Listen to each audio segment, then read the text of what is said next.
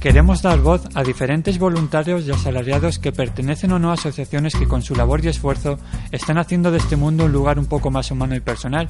Por ello te invito a que nos sigas en nuestro podcast y en nuestra página web www.losilenciosdelan.com con Ángel Ballesteros.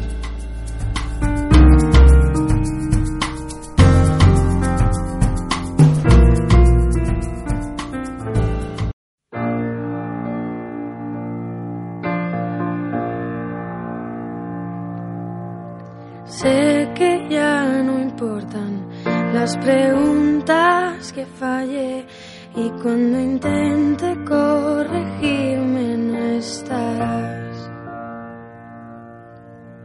Sé que no te importa que no pueda respirar y si me ahogo sé que no me salvarás. Tienes algo dentro,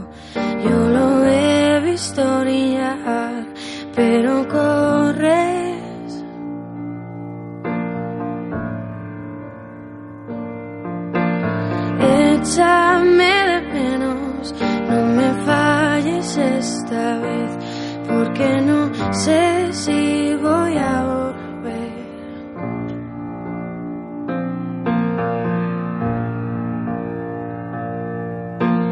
Ya no dices nada tengo ganas de gritar. Sin querer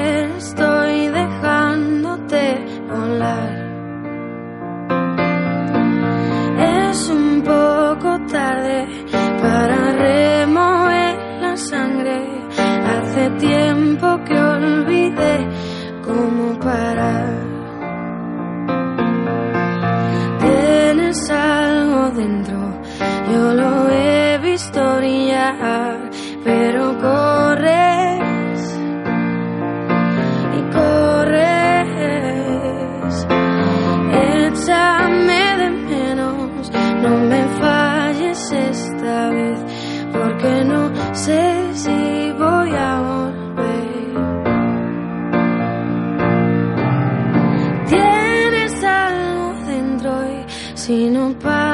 de correr, voy a dejarte y no voy a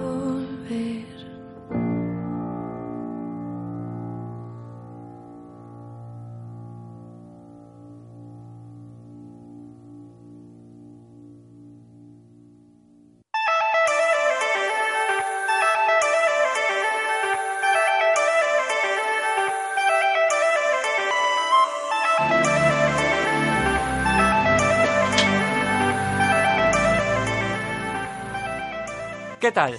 Sean bienvenidos, sean bien hallados al espacio de micro abierto. Ya sabéis que todos los viernes los silencios de Elan abrimos para ti en riguroso directo. Viernes de 4 a 5 y la repetición los domingos de 2 a 3 de la tarde en la radio local de Almácera, en Radio Rabosa. Enviar también un saludo en Radio Paterna que nos puede estar escuchando allí los miércoles por la noche. Y gracias a la salsa municipal de Radios Valencianas que este programa también se emite en Ribarroja. También, por supuesto, sabes que nos estás escuchando en iVoox y en iTunes. Desde aquí ya sabes que intentamos hacer de este mundo raro, de este mundo loco, pues un lugar un poquito más humano, un lugar un poquito más personal y para ello damos voz a diferentes voluntarios, asalariados y asociaciones.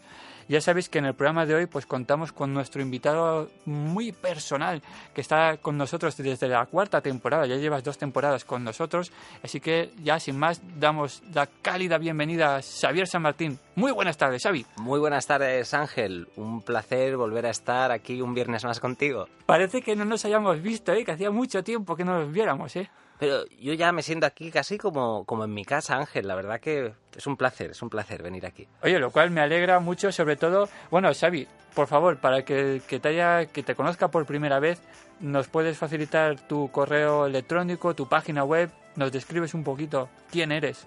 Bueno, pues... ¿Qué sí. haces con tu vida? Eh, soy psicólogo, eh, soy psicoterapeuta, estoy especializado en terapia Gestalt, en terapia de familia, trabajo mucho con familias y adolescentes, colaboro con la Asociación Valenciana de Trastornos de Conducta Alimentaria, Avalcap, que podéis visitar en www.avalcap.org. Si queréis contactar conmigo podéis hacerlo a través de mi página web www.chavisanmartin.es o a través de mi correo electrónico chavi.sanmartin.gmail.com. Ya sabéis que con Xavi en el, empezamos la cuarta temporada hablando sobre todo de un tema muy importante, inteligencia emocional, que nos ha dado para muchos programas. Y afortunadamente ya en el anterior ya creo que lo hemos lo hemos ya no finiquitado, Xavi, hemos cerrado ya el tema. Podríamos hacer luego un breve resumen de todas las emociones, lo cual siempre podría venir bien ¿eh? y, esas, y dar esa serie de pautas y consejos que a mí más me gustan. Pero hoy el tema que nos compete es totalmente diferente. Hablaba sobre todo en la introducción, Xavi, de un tema que controlas mucho, que es el tema de la adolescencia. Y de eso, ¿no? Nos querías hablar esta tarde de hoy. Eso es. hoy me gustaría centrar el programa en explicaros qué es la adolescencia, cómo entiendo yo esta etapa del ciclo vital, me gustaría acercaros a la comprensión de para qué sirve un adolescente, porque un adolescente sirven para algo, ¿sabes? Exacto, un adolescente viene al mundo con una, una misión muy concreta y luego os explicaré cuál es. Pasa por una serie de fases y tiene una serie de tareas que cumplir. Así que, sin más, podemos empezar con este tema. Muy bien, Xavi. Empezando por el principio, ¿cuándo empieza la vida de un adolescente? ¿A partir de qué edad?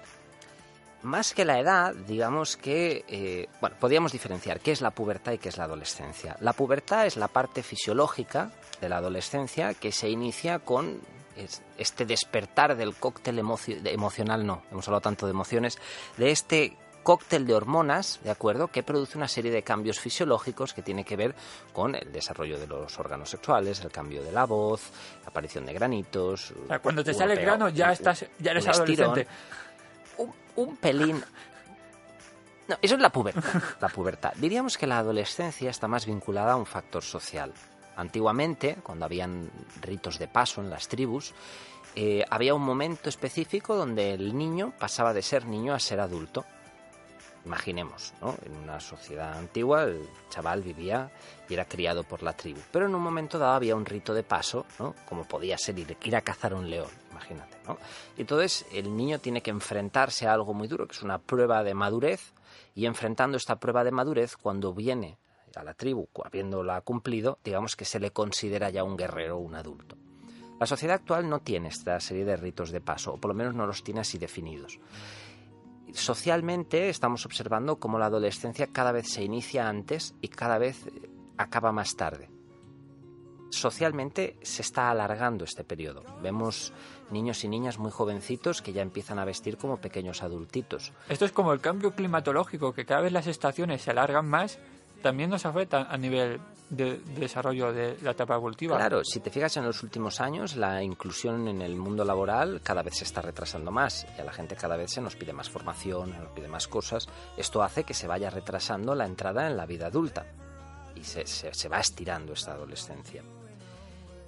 Diríamos que la adolescencia eh, tiene tres, tres tareas. Un adolescente tiene que conseguir hacer tres cosas. Pero para entender esto, primero voy a explicar qué es la infancia. Muy bien. La infancia es un periodo del ciclo vital donde el niño, digamos que apegado a su sistema familiar, va recibiendo una serie de valores, una serie de, digamos, de creencias. Es algo así como si la familia le prestara al niño unas gafas a través del cual va a observar la realidad, va a ver el mundo. Podemos decir que en la infancia la familia nos presta su mirada, nos presta una identidad. El niño generalizando mucho, no piensa de manera distinta a su familia, sino que la familia le va a dotar, digamos, de una identidad como podría ser un ejemplo, ¿no? Que la familia le diga, Pepito, tú serás del Valencia, serás de la Falla del Pilar y te gustará el tío Paco. Esta identidad, esta manera de mirar el mundo, es lo que el niño, digamos, lo amuebla durante unos años y le va aportando una cierta estructura. Pero llega un momento dado donde esta identidad que nos han prestado, digamos, ha caducado, ya no nos sirve. Y entonces un adolescente se encuentra ante la tarea de, construir una identidad propia, es decir, descubrir quién es, porque hasta el momento está insertado en todo su sistema familiar y él y la familia, podríamos decir, son un poco lo mismo, están fundidos. Si lo miráramos a nivel fisiológico, diríamos que en el momento del parto se produce una diferenciación fisiológica donde el cuerpo de la madre se divide y tenemos la madre por un lado y el niño por el otro. La adolescencia es un momento donde se produce una diferenciación psíquica y lo que nace es el sí mismo, el yo del niño diferente de sus padres. Para saber quién soy, que digamos que es la tarea del adolescente para sí mismo, podríamos decir, Xavi Bernard, que te corte, que esa es la principal función del adolescente, Sí. definirte como persona. Sí, descubrir quién eres, construirte como persona. Pero el primer paso para saber quién eres, y esta es la primera de las tareas de un adolescente, es saber lo que no eres. Es decir, digamos, la familia Es un poco paradójico, ¿no? No, la familia te presta una identidad y tú tienes que soltarla. Este primer soltar esta identidad, que es el primer paso para descubrir la tuya propia, se llama desarraigo. Es una fase que el sistema familiar no vive con toda la comodidad del mundo. Yo, mamá, no seré. Pero las mujeres que me han contado cómo es el parto viven este proceso eh, con, con estrés. Es tránsito, que el niño pase y emerja. Es difícil. Digamos que, que un adolescente emerja en su identidad es difícil. ¿Por qué es difícil? Porque un adolescente se va a hacer sitio. Y para hacerse sitio le quitará sitio a otros, ¿no? Como una pequeña semillita, imaginemos una semillita que va creciendo y va cogiendo espacio, pues va a quitarle espacio a, a su alrededor. Si la familia estaba equilibrada, un adolescente, digamos que viene con una función para sus padres. Un adolescente sirve para actualizar a sus padres. Digamos, es como para que se baje en la versión 2.0 actual de Papá 2017. ¿Vale? Y para ello, un adolescente se va a polarizar. Es decir, en ese dejar esta identidad, en este desarraigarse, ¿de acuerdo? En este primer paso de saber lo que no soy para descubrir lo que soy, se produce un fenómeno que es la polarización, que es cuando podemos oír a una mamá que diga SOS, tengo un hijo adolescente. Cuando una mamá dice Eso es esto, algo que dicen todos los padres que pasen por ser. Claro. Es que mi hijo está en la adolescencia. Ya, Claro, como que te excusas, ¿no? En, en- en- en- en esa, en esa situación, o sea, en, en ese- en esa etapa, ¿no? digamos que lo que acusan... Déjalo, que es adolescente, déjalo. Eso lo dicen desde fuera. Los padres dicen SOS. Desde fuera dicen no pasa nada, es un adolescente. Pero desde dentro se vive con tensión porque justamente un adolescente pone en jaque los límites familiares. Porque va a actualizar a la familia. Eso quiere decir que va a ampliar los límites familiares y este proceso de estirar a veces pica un poco. ¿De Pero pone, pone en jaque, Xavi, porque estamos acostumbrados a una situación de, de comodidad. De, el ser humano funciona así, de, de ese círculo ¿no? que habla en todo el mundo, de, de que cuando te sales de ese círculo, digamos, ya... La zona de confort. Exactamente. Es decir, que si un adolescente te va a modificar esa zona de confort, eso puede provocar, digamos, un, un problema. Un ¿no? Para- desequilibrio. Sí, Claro que lo vamos a vivir con estrés, que el estrés es la energía necesaria para recuperar ese equilibrio. Pero ese desequilibrio lo que produce es crecimiento, porque amplía los límites familiares. pero normalmente siempre se entiende ese crecimiento, como tú bien decías, como problema, ¿no? Y lo, No lo como que es un problema, digamos, es que el adolescente se polariza. Polarizarse es que el adolescente va a buscar un contraste. ¿Tú te has fijado cómo van vestidos los adolescentes? La verdad es que no me he fijado, Xavi. Dirías que se parece... Estoy, estoy en otra etapa en estos momentos. Pero un adolescente tú dirías que se parece, se, se viste de manera parecida o diferente a sus padres. Los hay de todos los tipos, yo te diría que principalmente diferente. principalmente diferentes. ¿Por qué? de Porque tratan tipos. de buscar un contraste. Un contraste, ¿por qué? Para no parecerse a la familia, para poder desarraigarse. Porque esta es la primera tarea de un adolescente. Muchas familias viven procesos duros porque los adolescentes, en este buscar su propia identidad, van a hacer cosas contrarias a los valores familiares. Digamos que los adolescentes cogen una bandera, un tema de la diferenciación, un tema para descubrir su identidad. Se te pueden ocurrir temas típicos de adolescencia que suelen generar, digamos, roce entre padres e hijos. Coche, ¿no? De no te voy a dejar conducir, yo quiero Ajá. conducir. Quiero coche, no quiero coche. Vale, hablamos también de la ropa, por ejemplo. Ponte Cómo vas vestido, como tal. También un tema típico es si fuma o no fuma, si toma drogas o no toma drogas, si le gusta o no le gustan los amigos, las primeras relaciones sexuales, el tema de las parejas, ¿no? Empezar a quedarse la hora de llegada, la hora de salida. sí. Eso puede ser bastante interesante. Ajá. Entonces, digamos, un adolescente va a poner en jaque todo esto y, y va a intentar, digamos, ampliar sus posibilidades. Un adolescente cuando se desarraiga de su sistema familiar se acerca al mundo de, los, de sus iguales, se acerca, ¿no? Porque va a dejar la identidad familiar y va a empezar a probar otro tipo de posibilidades de ser, ¿de acuerdo? Digamos, es una etapa de picoteo. Hay papás que a veces dicen, jolín, tengo a mi, mi hijo que de repente lo ha apuntado a fútbol, a los dos meses quería hacer karate, luego se ha apuntado a jiu-jitsu, luego ha querido hacer teatro y luego música. Este chiquito no sabe lo que quiere ser, efectivamente, no lo puede saber, porque está en esa búsqueda de qué quiere ser. ¿De acuerdo? Pero yo vuelvo a insistir Sí. en el tema de se ve como algo negativo cuando perfectamente debería ser todo lo contrario, ¿no? De buscar esa identidad.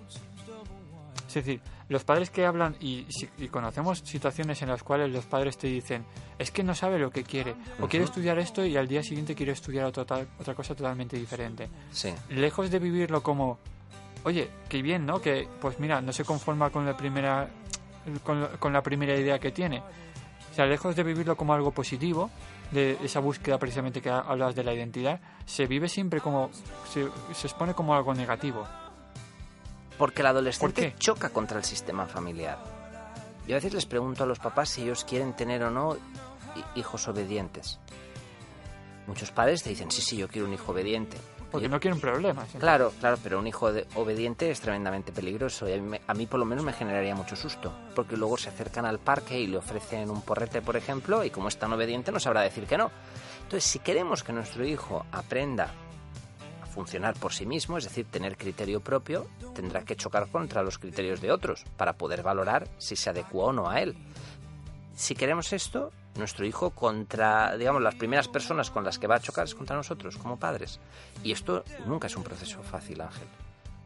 Sería lo ideal que los padres pudieran verlo con esta amplitud de miras, pero como la tarea del adolescente es ac- actualizar a sus padres, los actualizará en aquello que más necesiten.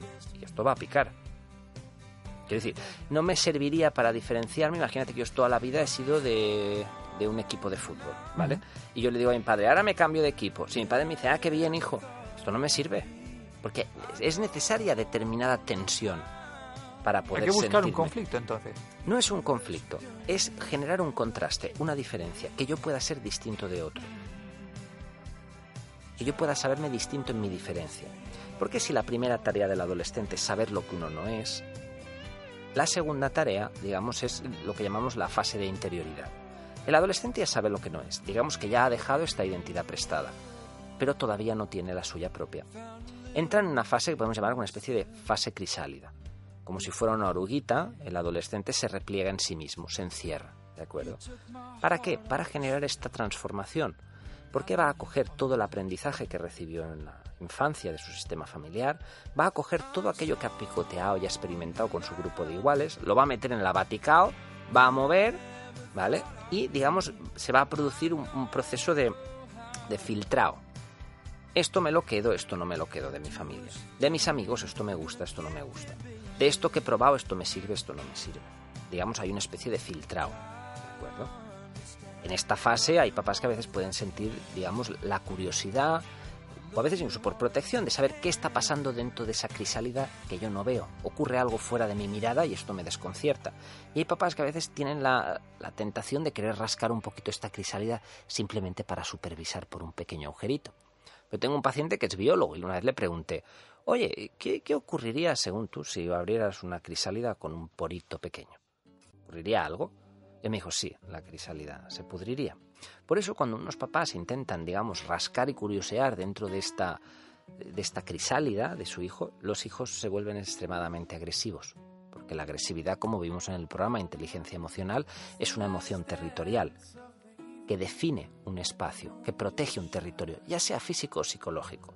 Por eso en esta fase crisálida no es raro encontrar un cartel en la puerta del cuarto de tu hijo que ponga padres no. Pero es inevitable que luego los padres se metan. Sí, por porque los padres son padres y tienen que hacer de padres, pero los hijos son hijos y tienen que hacer de hijos. Entonces nos encontraremos con, por ejemplo, una mamá que le pregunta a su hijo, cariño, ¿dónde vas? Y el hijo le contesta a un sitio. Ya, pero ¿con quién? Con gente. ¿Pero a hacer qué cosas, mamá? Y la madre le dirá, cariño, tú no me estás contando nada. Y el Es niño que le- parece que vivas en un hotel, que no me cuentas nada. Claro, y el niño le dirá, mamá, si yo te he contado todo. Te he dicho que voy a un sitio, que voy con gente y voy a hacer algo. ¿Me explico? Eh, En este momento, digamos, hay una tensión entre padres e hijos que trata de definir algo, ¿vale? Porque la tercera fase, la última, digamos, cuando uno ya en su Vaticao ya ha sacado la versión definitiva de quién soy, ¿de acuerdo? Se establece ese límite que diferencia qué es el sistema familiar y qué soy yo. Digamos, he construido un yo, una identidad. Esto si todo va bien y en cuesta abajo antes de los 30 no pasa, Ángel. Ahí es cuando empieza la tarea de los psicólogos. Cuando no... En esto, digamos, la adolescencia pretende este proceso, normativamente se produce en la etapa de la pubertad, pero tú sabes que vivimos en una sociedad que alarga la adolescencia mucho, mucho, mucho. Para bien y para mal. Para bien del consumo y para mal del usuario. Sí, es verdad. Es decir, que sobre todo para el tema del consumismo, eh, el Canet Jove, eh, todas las entradas gratis hasta los 30, eh, museos. O sea que digamos que parece ya que a partir de los 30 ya eres un poco viejuno, ¿no? Es verdad. Bueno, no, es una manera de verlo. Diríamos que este es el proceso, Ángel, por el que pasa un adolescente. Ahora, no sé si tienes curiosidades o preguntas. ¿De la adolescencia? Sí, o de cómo los padres hacen con los adolescentes o cómo no hacen. Hombre, dada tu experiencia, ¿nos podrías decir cosas de que no tendríamos que hacer los padres con los adolescentes? Mira, una de las cosas que yo observo más en consulta, y digamos a veces es... Yo entiendo que se consulte esto, ¿no? Es esta ambigüedad entre el paso de la infancia a la adolescencia. Con un niño pequeñito, uno tiene que definir su mundo. Digamos, uno le tiene que enseñar cómo son las cosas. Entonces los padres, digamos que le explican y le cuentan al niño su versión de la realidad y el niño en principio la asume. ¿De acuerdo? Cuando unos papás siguen esta estrategia y siguen definiendo para su hijo cómo deben de ser las cosas, cuando éste ya le ha picado el mosquito este de querer ser ellos mismos, eh, se van a volver los adolescentes extremadamente reacios a aceptar el criterio de los padres. ¿Por qué? Porque el criterio de los padres, si es impositivo, digamos que va a suplantar su, su propia opinión y su propia opinión es una vocecita, digamos, que está emergiendo. Tenía un profesor que me explicaba una metáfora que me parecía muy bonita, ¿no? Y es, eh, uno mismo es como si fuera el rey de la corte. Uno se rodea de consejeros, ¿de acuerdo? en este caso los consejeros pueden ser pues, mis padres, mis abuelos, mis tíos, mis amigos. Y ellos me pueden prestar su voz, me pueden prestar su opinión, me pueden decir en un momento dado cómo ven determinadas cosas. Pero al final el rey, como rey que es, se retira a sus aposentos para escuchar su propia voz. ¿Para qué? Para tomar él la decisión, porque si no tomara la decisión serían sus consejeros quien la tomaran. Es por eso que un adolescente, digamos, necesita replegarse en sí mismo para cultivar esa propia voz, para cultivarse a sí mismo, para saber quién es. Pero a mí hay una cosa que me ha llamado mucho la atención y es que tú decías que tienes que entrar en conflicto, ¿no? No es en conflicto. Hay que sostener un contraste y una tensión, pero no tiene por qué ser un conflicto. Se convierte en un conflicto cuando esta tensión, digamos, se vuelve excesiva. Y uno de los casos típicos es que los padres sigan tratando al adolescente como un niño, es decir, que le impongan las cosas. Con un niño no se, no, no se negocia, estoy hablando generalidades, ¿vale? Pero con un niño no se negocia, con un adolescente sí. ¿Por qué? Porque el adolescente necesita poner una parte de sí mismo en aquellas decisiones que toma. Por lo tanto, hay que contar con él y hay que negociar sería crear normas conjuntas. Exacto. En la infancia tú creas las normas para el niño y en la adolescencia habría que codefinirlas, es decir, negociarlas, llegarlas, llegar como a puntos intermedios. Pues podríamos, digamos, cuando ya el niño o la niña entra a decir, entra un poco a jugar con ese juego de, eh, haz esto, no, eh, quiero ir a este sitio, no. Y ya cuando empiezas a negociar dices, uy, estoy empezando a la adolescente sería un buen paso para definir cuándo empieza en un proceso. Mm, yo diría más que nada es como cuál es el punto de tensión justo, porque digamos los padres en la adolescencia deberían tener muy claro que es un periodo de ir soltando carrete. Si no suelto carrete, quiere decir que estoy tratando a mi hijo como si fuera un niño. Y esto hará que se vuelva extremadamente opositivo. Eso puede llegar a mostrarse agresivo en ese intento de hacerse sitio. Sería una reacción natural. ¿De acuerdo? Eh, pero podríamos caer en el polo opuesto, y es pensar que un adolescente lo podemos considerar un adulto. Entonces, podemos caer en el error de pensar que podemos preguntarle las cosas y que tiene un criterio totalmente formado. Digamos que es la adolescencia como periodo a caballo, periodo puente entre la infancia y la adultez, eh, requiere de algo que casi que te explico con un cuento. Vale, pues yo, mi siguiente pregunta será... ¿Te cuento el cuento primero? Pero yo lo que te quería decir, hablabas de soltar el lastre. Sí. Yo te quiero preguntar cuándo es conveniente, en qué momento soltarlo y en qué momentos agarrarlo. Diríamos que el... Que no sé si tiene que ver con el cuento. Pues yo te, cuento el cuento a ver si esto contesta tu pregunta. Vale. ¿De acuerdo? Va un niño con su abuelo y van por el bosque y entonces se encuentran uno de estos fenómenos de la naturaleza que es que justo hay un, un capullo de mariposa que se está abriendo. ¿no? Y el niño se queda fascinado mirando, ¿no? Y llevan ahí un ratito, y con esto que le pasa a los niños, que a veces son inquietos, ¿no? Impacientes, el niño dice, abuelito, abuelito, voy a, voy, voy a ayudarla a la mariposa. Y entonces voy, voy a abrir su capullo para que pueda salir mejor. Y el abuelito lo mira con cariño y le dice, no, mi amor, no lo hagas. Si tú ahora abrieras la crisálida, la mariposa no tendría que hacer fuerza. Y al no hacer fuerza, no inyectaría sus alas de sangre, que es lo volar. La mariposa necesita de esa tensión que supone el abrir su cascarón, de abrir su crisálida, para que la sangre inyecte sus alas de sangre, las nutre y pueda volar. Si esto no ocurriera, la mariposa quedaría toda inflada, daría dos aleteadas y apenas caería al suelo. Diríamos que en la adolescencia hay que hacer un poco igual. Si la crisálida es demasiado dura, si el sistema familiar es demasiado rígido, el chiquito no podrá salir, se quedará en la infancia perpetua, ¿de acuerdo? Pero si la crisálida no es lo suficientemente fuerte, la mariposa no hace fuerza suficiente, lo que ocurrirá eh, es, que el adolescente, digamos, no pondrá una parte de sí mismo en ese proceso y quedará fofo. No, sabrá enfrentar tensión en la vida. Por lo tanto, en ese ir soltando carretes, hay que ir cediendo parte de libertad y parte de responsabilidad, pero como poco a poco, como si uno fuera soltando cuerda. No se puede hacer de repente. Pero es el, hecho de poner, claro, muchas veces como padre te queda un poco la sensación de hasta en qué momentos cedes y en qué momentos no. Por ejemplo, en qué momentos es importante eh, imponer una norma o una forma de pensar y en qué momentos es conveniente negociar. ¿Cuál sería, por ejemplo, imagínate, voy a salir, es conveniente negociar el tema de la salida nocturna o, y es no conveniente eh, el tema de la alimentación, por ejemplo? yo creo que hay temas típicos que deben de negociarse. Toda aquella situación que suponga una novedad con un adolescente y que implique una nueva libertad debería ir asociada a una nueva responsabilidad. Es decir, libertad y responsabilidad deben ir parejo. Si no van juntas, el adolescente recibirá una falsa sensación de libertad donde él no querrá coger ningún tipo de responsabilidad y esto lo dejaría en una situación infantil. Eh, estamos hablando últimamente, Xavi, salen muchos medios de comunicación y mucha gente, el tema de establecer normas o de dejar libertad. Sobre todo principalmente con los adolescentes. Es decir, que tan malos, los padres han pasado una época en las cuales, eh, digamos que privaban de la libertad del adolescente porque imponían muchas normas y ahora hemos pasado a la situación contraria, de que les estamos ayudando de tal manera que, mm, digamos, como que no marcamos límites. ¿Qué es, o sea, ¿qué es lo recomendable? ¿Qué es lo ideal? los límites, Ángeles, si bien nos limitan, como la palabra dice, digamos, imaginemos una pared. Una pared me impide, digamos, salir de determinada situación. Pero al mismo tiempo el límite me protege, porque evita que otras cosas entren desde fuera. Cuando hablamos de los límites en la adolescencia, yo te diría que es muy importante que lleguemos, digamos, a un consenso. Es decir, que aquellas normas que acordemos faciliten la convivencia familiar y sostengan las necesidades individuales de, del hijo y de los padres. Pero es un proceso de traslación que se va haciendo poquito a poco.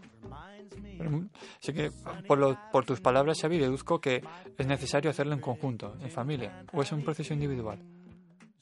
Me refiero, el tema de la diferenciación es, evidentemente, establecer normas tiene que ser algo, digamos, familiar, ¿no? Del núcleo familiar de establecer los límites. El sistema, el sistema parental tiene que poner unas normas que que negociar conjuntamente con el adolescente y tienen que ser coherentes. Es decir, si papá tiene unas normas y mamá tiene otras, sea yo niño o sea adolescente, esto me va a afectar. Pues esto va a ser un lío. Lo ideal es que el sistema parental, digamos, genere consenso.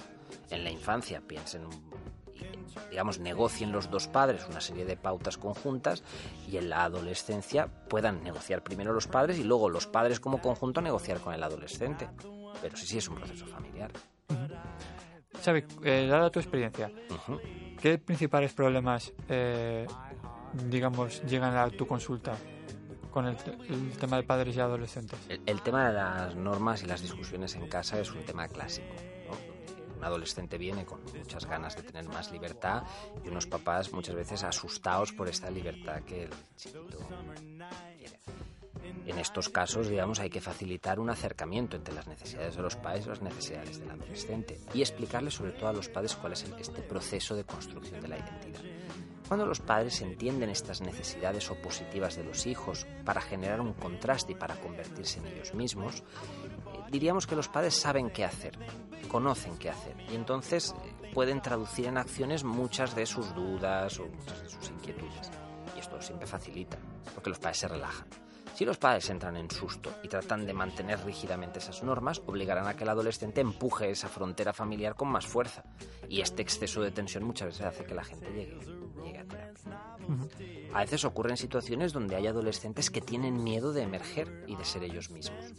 ¿No? Imaginemos una familia donde haya un adolescente que esté muy vinculado a uno de sus padres. ¿no? Y cada vez que el adolescente quiere hacer algo, el padre se siente como abandonado o traicionado por su hijo. Esta especie de microchantaje emocional, muchas veces inconsciente, y que existe. que existe, por supuesto que existe, a veces hace que el adolescente se encuentre en una situación paradójica.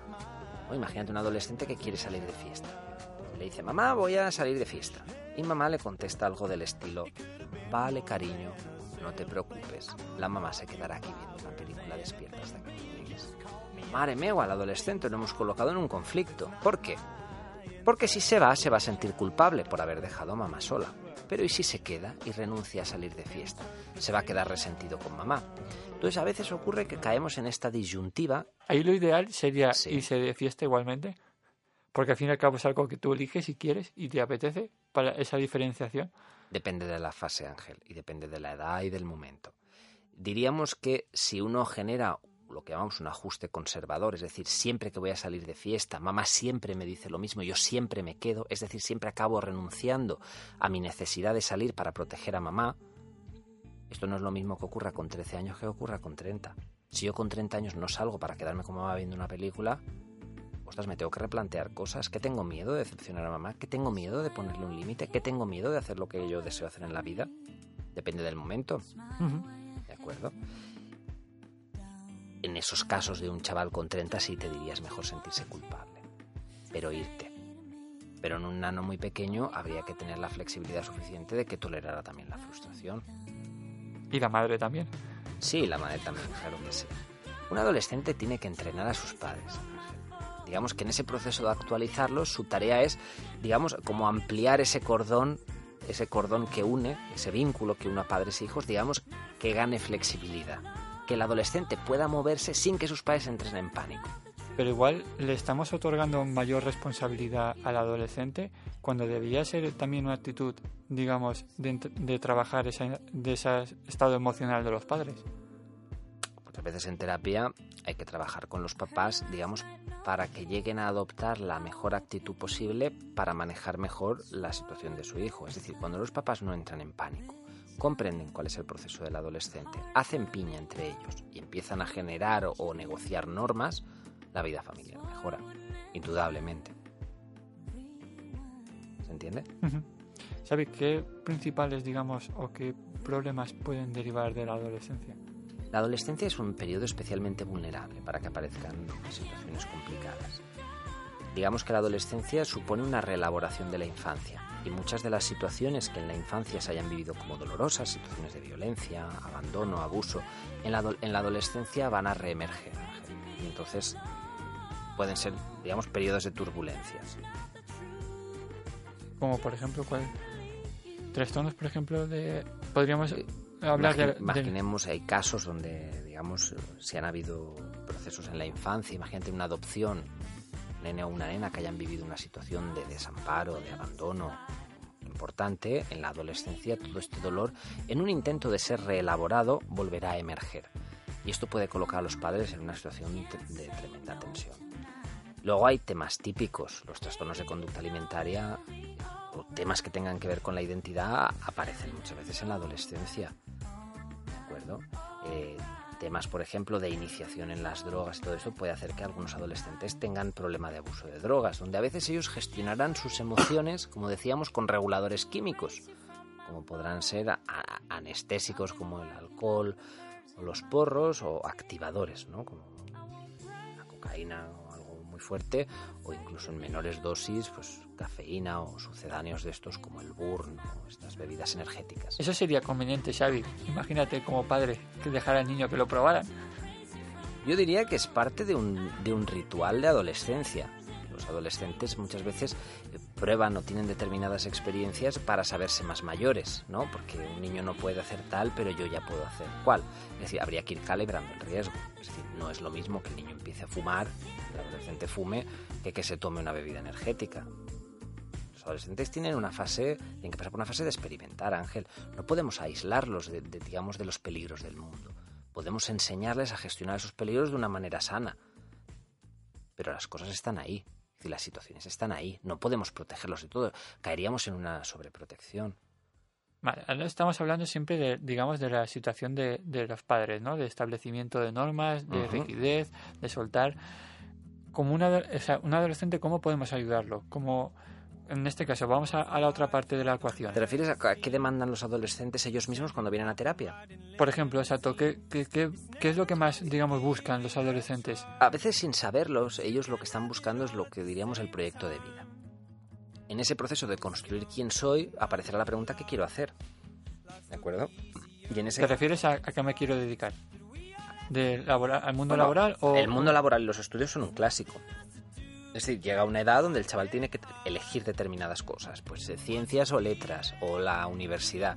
Y entonces muchas veces entra en conflicto entre lo que desean los padres y lo que desea él. O incluso él mismo, si no ha experimentado suficiente, puede que esté en una fase de confusión y necesite, digamos, probar determinadas cosas para tener determinadas experiencias que le sirvan de contraste para ayudarle a elegir aquello que más le va a servir. Entonces ahí construir el proyecto de vida puede ser algo interesante. Una de las cosas que a mí me gusta hacer en terapia es un ejercicio, digamos, el ejercicio de la montaña. Antiguamente una, las montañas, a la hora de escalarlas, eh, uno empezaba desde abajo. ¿no? Desde abajo y encuentras el punto más fácil. Vas subiendo, vas subiendo, vas subiendo. ¿vale? De un punto al siguiente buscando el más sencillo. Pero observaron los escaladores que el agua, que siempre coge el camino más fácil, cuando va de arriba abajo de la montaña, acaba generando una ruta que es la ruta más óptima de todas. Entonces, a veces es muy útil coger a un adolescente e intentar ver qué es lo que él más desea en la vida, a dónde querría él llegar. Y luego, digamos, ir construyendo paso a paso qué haría falta para llegar a esa cima, cuál es el paso justo anterior. Y el justo anterior al anterior. Y ir bajando hasta el día de hoy. De tal manera que yo pueda tener, digamos, un plan de a dónde deseo llegar. Un plan que, por supuesto, será flexible, porque los adolescentes ya sabes que cambian de idea. Uh -huh. Pero tener una referencia me orienta aunque no vaya a dirigirme bien bien ahí, pero conocer, digamos, cuáles son las rutas que tengo, cuáles son las dificultades que encontraré en el camino, ayudar a un adolescente a que vea todo esto, creo que puede aportarle, digamos, una apertura de miras. Y esto le puede ayudar a elegir mejor y a orientarse mejor después. Muy bien, Xavi. A mí que como ya nos vamos acoplando al tiempo, al final se está acabando el programa, uh -huh. me gustaría hacerte una última pregunta Dime. relacionada sobre todo con el tema de las redes sociales, bastante recurrente en los medios de comunicación. Facebook, Twitter, tenemos aplicaciones hoy en día en el móvil para tener localizados otros números de teléfono, lo que hacen, dónde están. Eh, ¿Es bueno, es malo? De, dada tu experiencia, Xavi, en general, ¿se utiliza bien, se utiliza mal? Diríamos, Ángel, más que lo que esta aplicación permita, que yo entiendo que es que localices tu hijo y te quedes más tranquilo.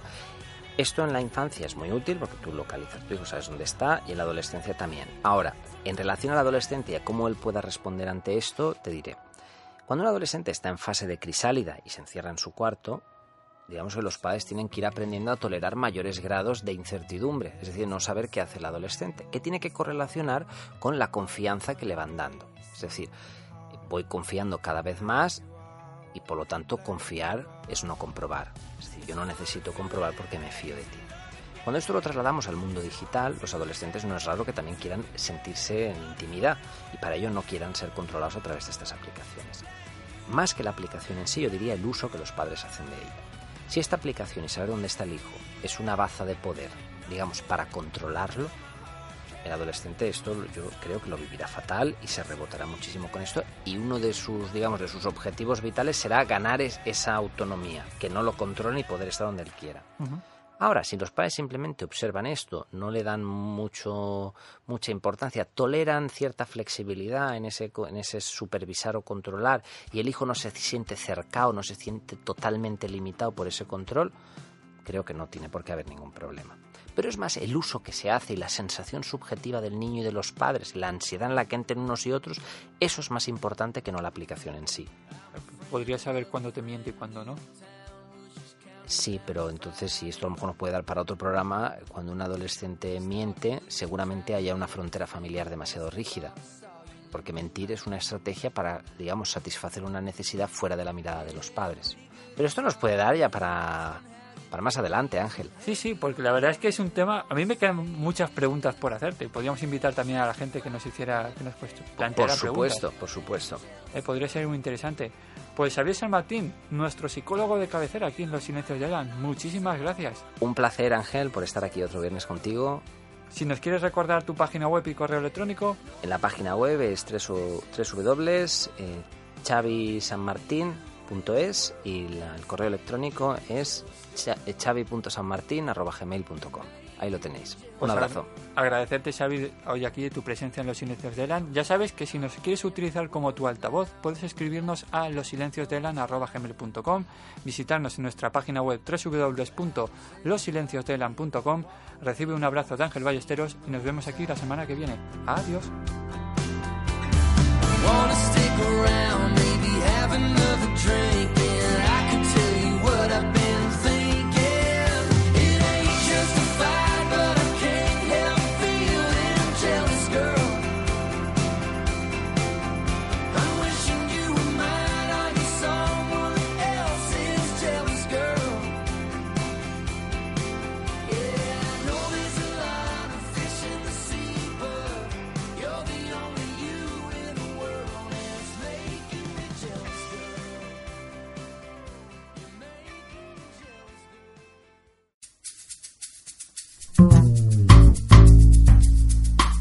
Queremos dar voz a diferentes voluntarios y asalariados que pertenecen o no a asociaciones que con su labor y esfuerzo están haciendo de este mundo un lugar un poco más humano y personal. Por ello te invito a que nos sigas en nuestro podcast y en nuestra página web www.losilenciosdelan.com con Ángel Ballesteros.